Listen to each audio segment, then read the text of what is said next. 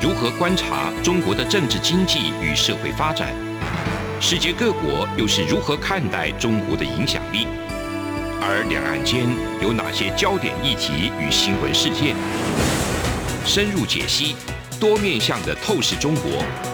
欢迎收听《这样看中国》。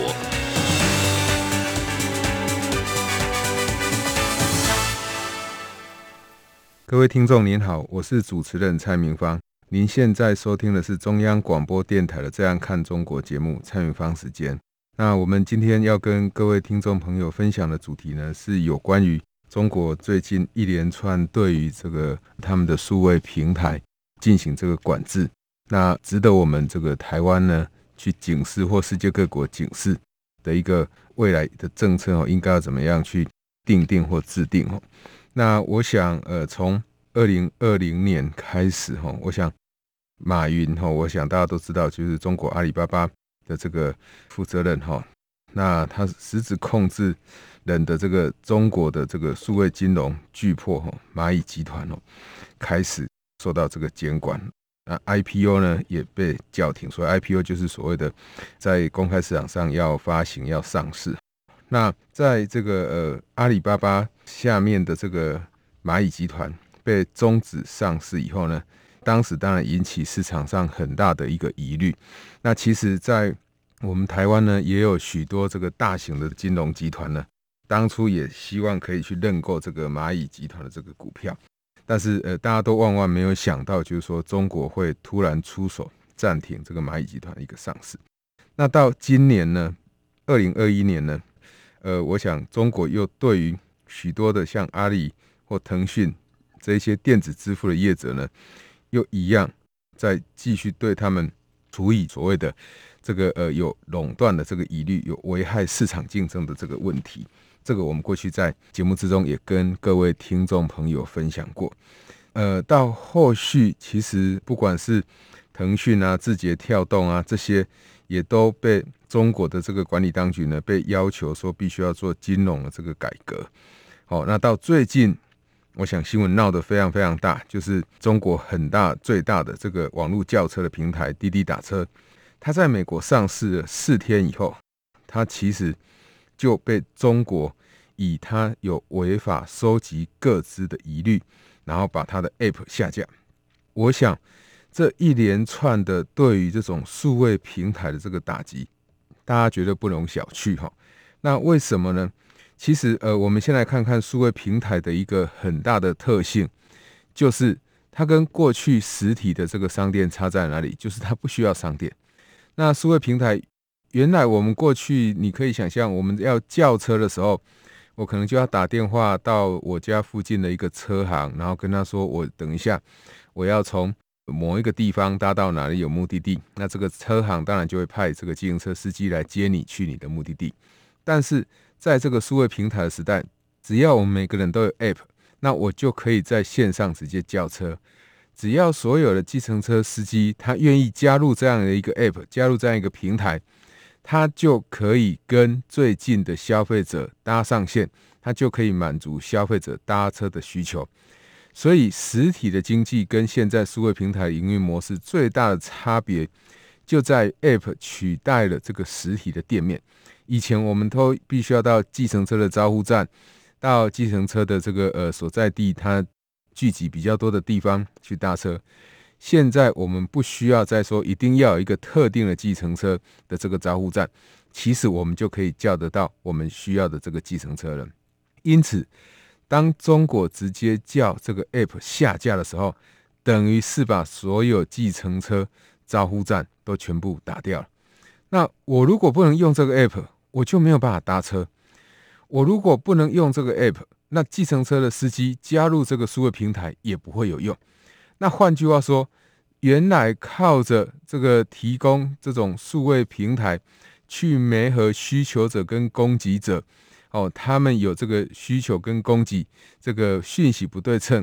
的这种数位平台业者，他就会遭受到很大的打击，因为整个营收都不见了。那在这样的情况之下，即便你是中国最大的这个自行车的轿车平台，那你虽然到美国去上市，只要中国政策对你有采行跟过去不一样的管制措施的话，就会让你的营收遭受到非常大的这个不确定性。换句话说，过去我们在分析说，是不是要让一家企业上市，除了看这个企业的营收以外，除了看这个企业它的管理效能以外，现在其实有一个很大的不确定性，叫做政策的不确定性。那政策不确定性，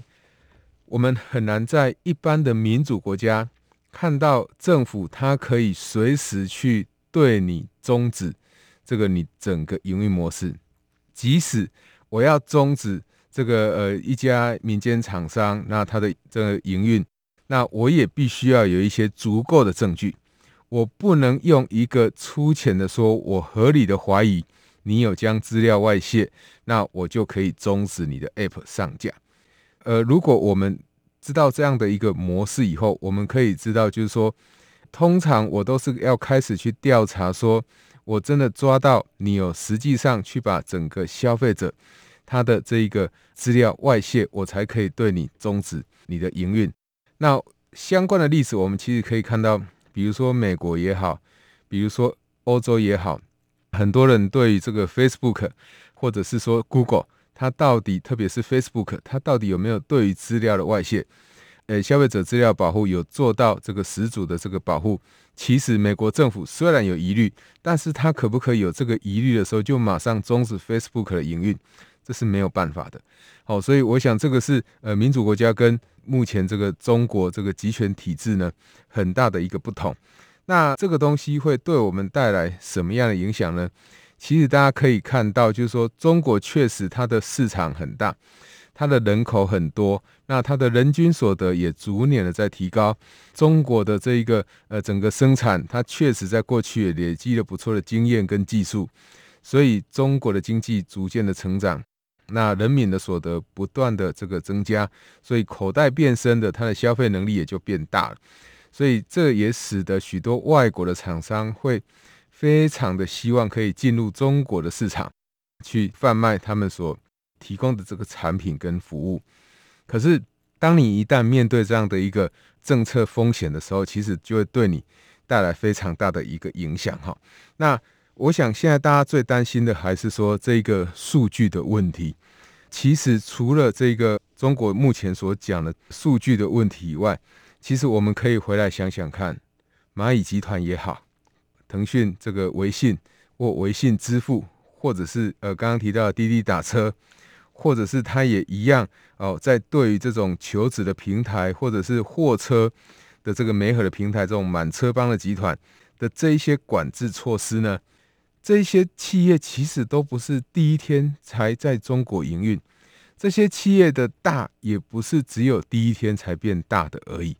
这些企业已经在中国具有一定的规模，已经有非常长的时间，否则坦白来说。美国的这个相关的呃，不管是纽约证交所也好，或纳斯达也好，它也不可能随便的让这个公司上市，因为它要上市的话，会有一定的规范，比如说最基本的，你的营收必须要可以维持稳定，你不可能说我今年营收很高，我明年营收就掉得很低。你营收如果波动太大的话，代表你这家公司的营运还不是非常的健康，所以。对于这个监理机构而言，他如果让你直接就上市了，那其实会对投资人带来这个很大的投资的风险。所以通常你要上市的时候，都会要求这个呃，像外部的这个会计师事务所，要再重新对你做所谓的这个滴滴，好，就是要去了解你这一个呃厂商，好，你这一个要上市的公司，你的财务是否健全，你整个营运模式是否健康。好，那换句话说，我们刚讲了这么多，就是说，既然你都已经受到美国监理机关的一个审查，都通过它的标准，但是大家都忘了一个在中国最大的风险，那也确实这个风险过去是大家是担忧，特别是我们呃在台湾的角度来看的话是担忧，但是确实是一一在实现，就是政治的风险，或也可以说它就是政策的风险。那呃面对这样的一个情况的话，我想在更进一步的。中国在呃，也就是上个月哈，又继续对许多的这个补教机构又有一个新的管制措施。那这些补教机构，它也才刚到这个美国要准备去上市哈。这一些大型的这些机构呢，它如果要到外国去上市的时候，为什么会受到中国监理的一个管制呢？最主要的问题就在于说，现在中国它要对于呃，你如果是在海外注册的这个中国人开的公司，那你借由持有。这个中国的获利，然后到海外去上市，你就会把你在中国的获利呢，就分给海外的这些投资人。那中国政府现在要开始对这一块来做比较强力的这个监管。那一旦有这个强力的监管的时候，其实就会使得海外的这些投资中国企业的投资人就会受到伤害。那其实我们过去在台湾也发生过类似的情况，就是说。在中国的这个公司，如果他到台湾来上市的话，会发生什么事情？那一样的道理，如果中国现在对于在这个回到台湾或者是到台湾来的一个上市的这个公司呢，在中国的营运给予干预的话，其实也会对我们的投资人带来很大的风险。那最早期跟上市没有关系的营运主体在中国，其实。我想观光客就是一个非常呃实际的例子。虽然我们看到的这个观光客他是跑到台湾来玩，但是不要忘忘了，这个中国的观光客要到台湾来玩或不能到台湾来玩，都会受到中国政府的管制。所以到中国一开始，呃，在这个小英总统上台以后，他先对这个中国的团客做管制，到后来连自由行的这个观光客都呃受到管制。那这样一连串的管制措施，就使得我们过去在依赖中国观光客的这一些台湾的业者呢，自然它的营收就会受到很大的一个伤害。所以，我想，不管是从现在他对于蚂蚁集团，到对这个腾讯，再到后来的这个滴滴打车，再到现在的满车帮，以及其他的这一些这个高途在线啊、作业帮的这一些。辅导机构，它的管制也好，我们都可以看得到。只要你的营运实体是在中国的，你未来会面对的一个风险，你要不要投资？除了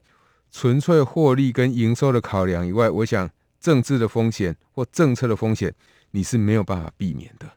那如果面对中国政府它一连串这样的一个动作，我们应该要怎么办？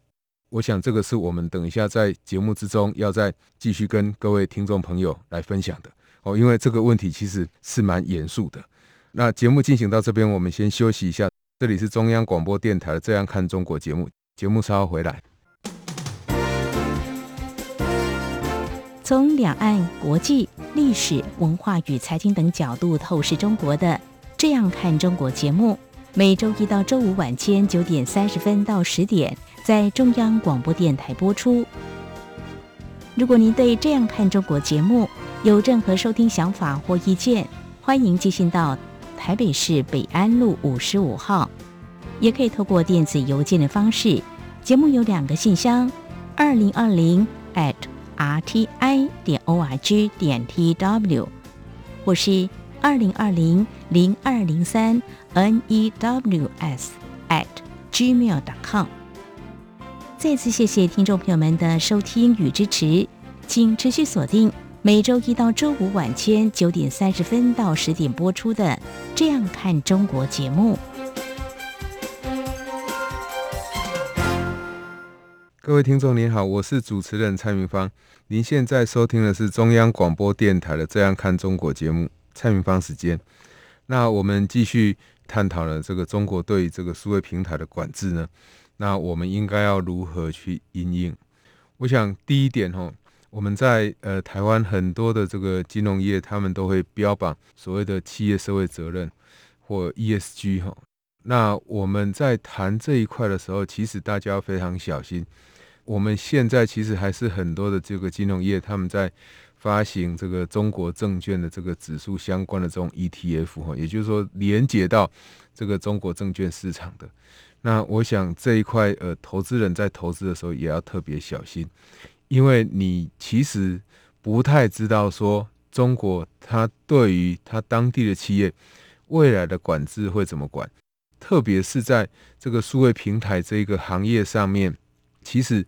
现在确实在疫情之下，使得这些数位平台的需求它大幅的提高。比如说我们刚刚讲到这个滴滴打车的例子，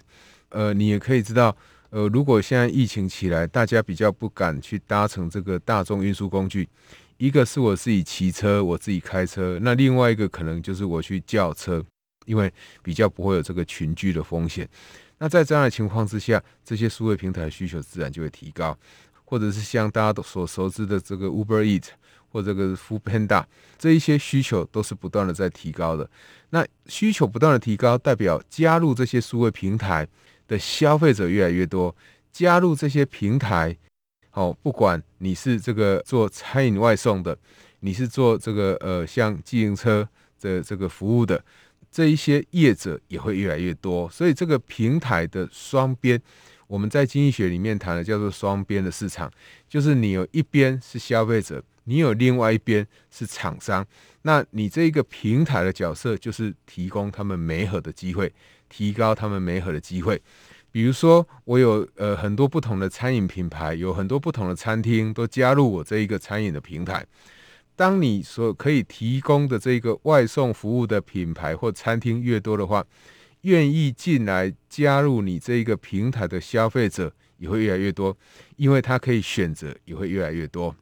因此，在这样一个情况之下，这个平台就会做得越来越大。那相应的，它可以取得的资料也就会越来越多。那如果它取得的资料越来越多的时候，它可以做的其他的应用服务。就是说，正常就会相应的这个增加，所以在这样一个情况之下呢，我们其实就可以知道哈，如果这个平台变大，那一旦变大，就会面对到这个中国的一个管制，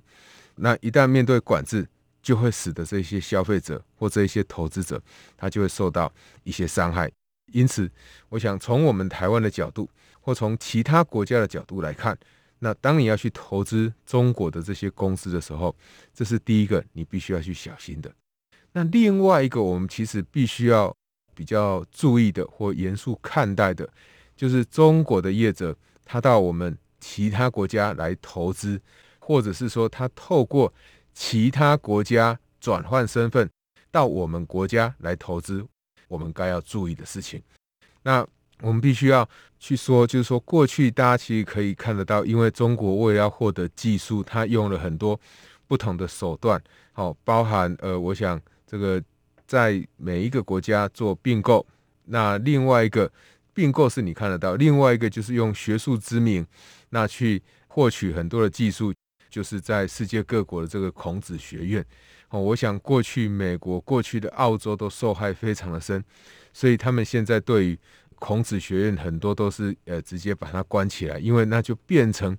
中国在世界各国进入学校或以学术之名那窃取技术知识的一个很重要的窗口，所以现在大家对这一块其实都非常非常小心。那所以我们如果看到这个是实体经济或实体的行为里面，你比较可以看得到。那现在其实一个比较麻烦的问题就是说。如果我们知道它是中国没有关系，但是它也有可能，比如说现在你会看到中国，我们之前有讲过，中国的厂商，这也是中国政府最近要管的。呃，比如说我是腾讯或者是滴滴打车，我在海外注册了一间公司，比如说我是滴滴打车这个开曼群岛的公司，那其实我就是滴滴打车，只不过因为中国过去可能在金融在上市的这个规范上面比较不是那么完备，所以他就直接到海外去注册一家公司。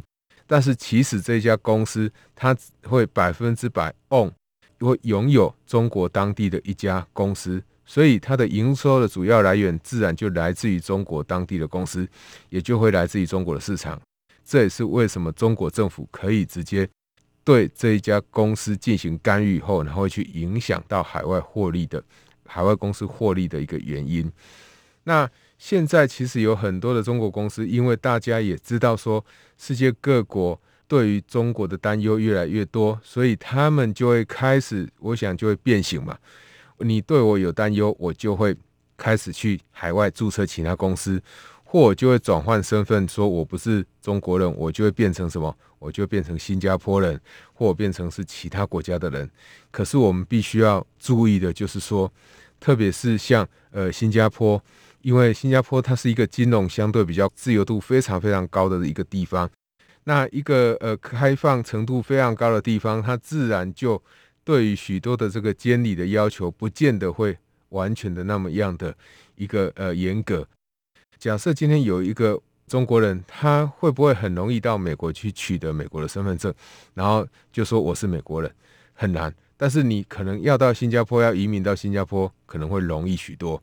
那如果今天这个中国人他变成美国人，你大概比较不会那么怀疑说他就是还是中国人。呃，理由是因为你要取得美国的身份证，必须要一段时间以后你才可以获得这个身份证，而且美国政府也会对于你在中国好的一个其他的这个呃相关的讯息也会比较多的这个掌握。但是新加坡可能就会比较不一样。那这个不是新加坡政府的问题，而是它本来就是一个比较开放的这个市场哈。所以最近我想我们大家都非常瞩目的就是虾皮的案例哈。这个虾皮在台湾本来就有营业的，那它是一个新加坡商。那虾皮这一个新加坡商呢，呃，我想很多的这个台湾的消费者大概不会知道。呃，可能你不会知道虾皮是这个新加坡商，你可能会知道，以为虾皮它就是腾讯或虾皮其实就是中国来的。但是其实虾皮它到台湾来，它的身份它是新加坡商，而且这个新加坡商，呃，它的上层的股东结构其中之一其实就有腾讯。那当然还有它的创办人李小东。那以台湾的一个算法来看，过去的算法比较宽松，当然。腾讯虽然持股比较多，但是它还是不算这个中资。到后来去年年底，我们的政府把它修严，变成说要用三十趴来认定的时候，诶，蛮有趣的一件事情，就是腾讯自动的就把它的持股比例给降低了。也就是说，如果它真的不是中资的话，为什么腾讯还要再特别去降低这个股份？其实，如果它不是中资的话，腾讯理论上就不会去。影响它，那呃，我们就会很好奇说，如果有一家公司，它为了要满足你政府的当地被投资国政府的一个要求，然后它就自动的去降低它的股份的话，你会不会对这一家公司它股份的变动会有所怀疑？一定会，一定会很好奇，因为这个可以伸缩自如。那这个合理的怀疑很简单的，第一个，腾讯所降低的股份流到哪里去了？谁有能力去接腾讯的股份？那接这个腾讯股份的这一些新的投资人或既有的投资人，他们的钱是哪里来的？好，因为钱是哪里来的非常重要。钱如果还是从中国出来的，你会说它就不是中资吗？很难。那第二件事情就是说，腾讯虽然拥有那么高的这个股份，那为什么它还是可以授权给虾皮的创办人这个李小东来做这个决策呢？那如果是这样子的话，那是不是代表腾讯跟虾皮的创办人李小东是一体的？所以他们应该要这个所有的这个持股比例应该要算在一起来加总才对。那为什么我会这样讲呢？因为李小东他在之前就已经转换身份注册成新加坡人。那因为你变成新加坡人。他就不会是这个中资了。我想这样的认定其实是蛮奇怪的哈，而且也蛮表面、蛮肤浅的。代表这个呃，如果是这样的认定，其实有点不是非常的认真哈。为什么会这样讲？因为我们如果要去知道说他到底是不是实质的这个中国人，或者是他会不会受到中国政策影响，坦白讲，我们其实很早就必须要去注意到中国政策影响了。我们就必须要去看说李小东这一个人，他实际上他在中国所拥有的，像这些房地产、像这些证券、股票，他到底拥有多少？为什么会必须要知道说他的身家在中国还有多少？如果他的身家在中国只有一点点，今天中国政府要要求李小东做什么事情，李小东可不可以不从？我很容易我就可以不从啊。那但是当你呃，如果有百分之五十或百分之四十呃，我们就不要讲超过百分之五十，百分之三十的财富都还留在中国，那中国政府就拿着你这些财富，要求你说你要乖乖听我的话，那你觉得李小东他要不要听中国的话？我想很难不听他的话。另外一个就是说，腾讯仍然是这个虾皮上层公司、虾皮母公司的一个大股东，所以在这样的情况之下，我想腾讯是我们刚刚在前段节目之中不断强调的一家公司。我想腾讯在这个呃车联网上面哦，它的这个市占率也是非常的高哦。那过去像这些微信支付哦，它的市场的占有率也都非常的高，所以它会受到中国政府监管监理的压力。我想这个东西是无需讨论的，是非常非常确定的，一定会受到影响。所以只要中国政府它未来它可以持续影响腾讯，它也可以很合理的怀疑说它会持续的影响李小东。那除非我们台湾的政府或其他国家愿意让虾皮进去的这些政府，呃，一个是 I don't care，就是我就不管了，我我我不 care，我只希望我这里就是有其他的业者进来，我。无所谓，那否则的话，如果中国政府会担心他的消费者的资料会外泄到美国市场，因为这一个他自己国家的厂商到美国去上市，而会让这个资料外泄，那为什么我们台湾的政府不会担心说，我们呃一旦让虾皮进来的时候，那虾皮这间公司它不会把台湾的消费者的资料外泄给中国呢？我想，就消费者的角度来讲，每一个消费者都是一个很微小的个体。那每一个人会觉得，我自己的资料外泄出去，好像也没有那么重要，因为我就是上虾皮的网站买一包卫生纸，我就是上网买一件衣服，对我来讲影响不是那么大。可是，当每一个消费者他的行为加总起来的时候，然后都被上游的这个电商平台给掌握的时候，他就可以了解我们这个地区、我们这个区域大家的这个消费的习惯，他就可以掌握我们的经济模式，进而影响我们。这个其实是政府未来在监理上必须要非常这个小心的哦，否则你面对中国现在 even 到美国去上市的公司，中国政府都敢这样子。直接无视美国投资人的权益，就直接进行对他的公司进行干预。你如何可以保证，或台湾政府如果可以保证，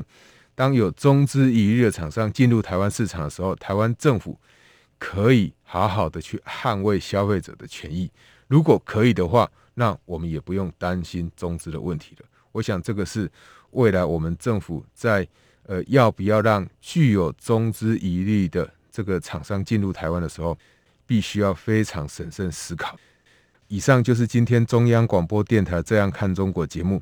那今天探讨的主题呢，就是中国对于这个现在他自己国家的这个数位平台的管制。那这个可以提供给我们台湾政府的几个警示。那我是主持人蔡明芳，谢谢您的收听，下次再会。是阳光，世界之窗，是阳光翅膀环绕着地球飞翔。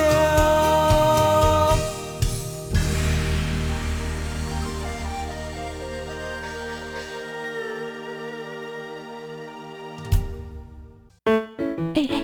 你知道吗？侨委会今年的海外华文媒体报道大奖开始征件喽！真的吗？没错。今年是以看见疫情下的华媒影响力作为主题，除了原本就有的平面网络报道类、广播报道类之外呢，还增设了电视影音报道类哦。不止如此，还有全球新闻志工限定的侨务电子报新闻报道特别奖。只要你是侨务电子报的新闻志工，而且报道作品有在侨务电子报刊登过的，就可以报名啦。哇，奖项变多，报道被看到的机会也变多了呢。那参赛作品只要是聚焦台湾、报道台湾，而且是在限定刊播期间于中华民国境外媒体平台刊播就可以了吗？没错，赶紧把握时间，在八月十五号之前上网完成报名吧。那我赶紧上二零二一海外华文媒体报道大奖官网查询相关征件规范。网址 triple w dot o c a c media awards dot t w w w w 点 o c a c m e d i a a w a r d s 点 t w。以上资讯由中华民国侨委会提供。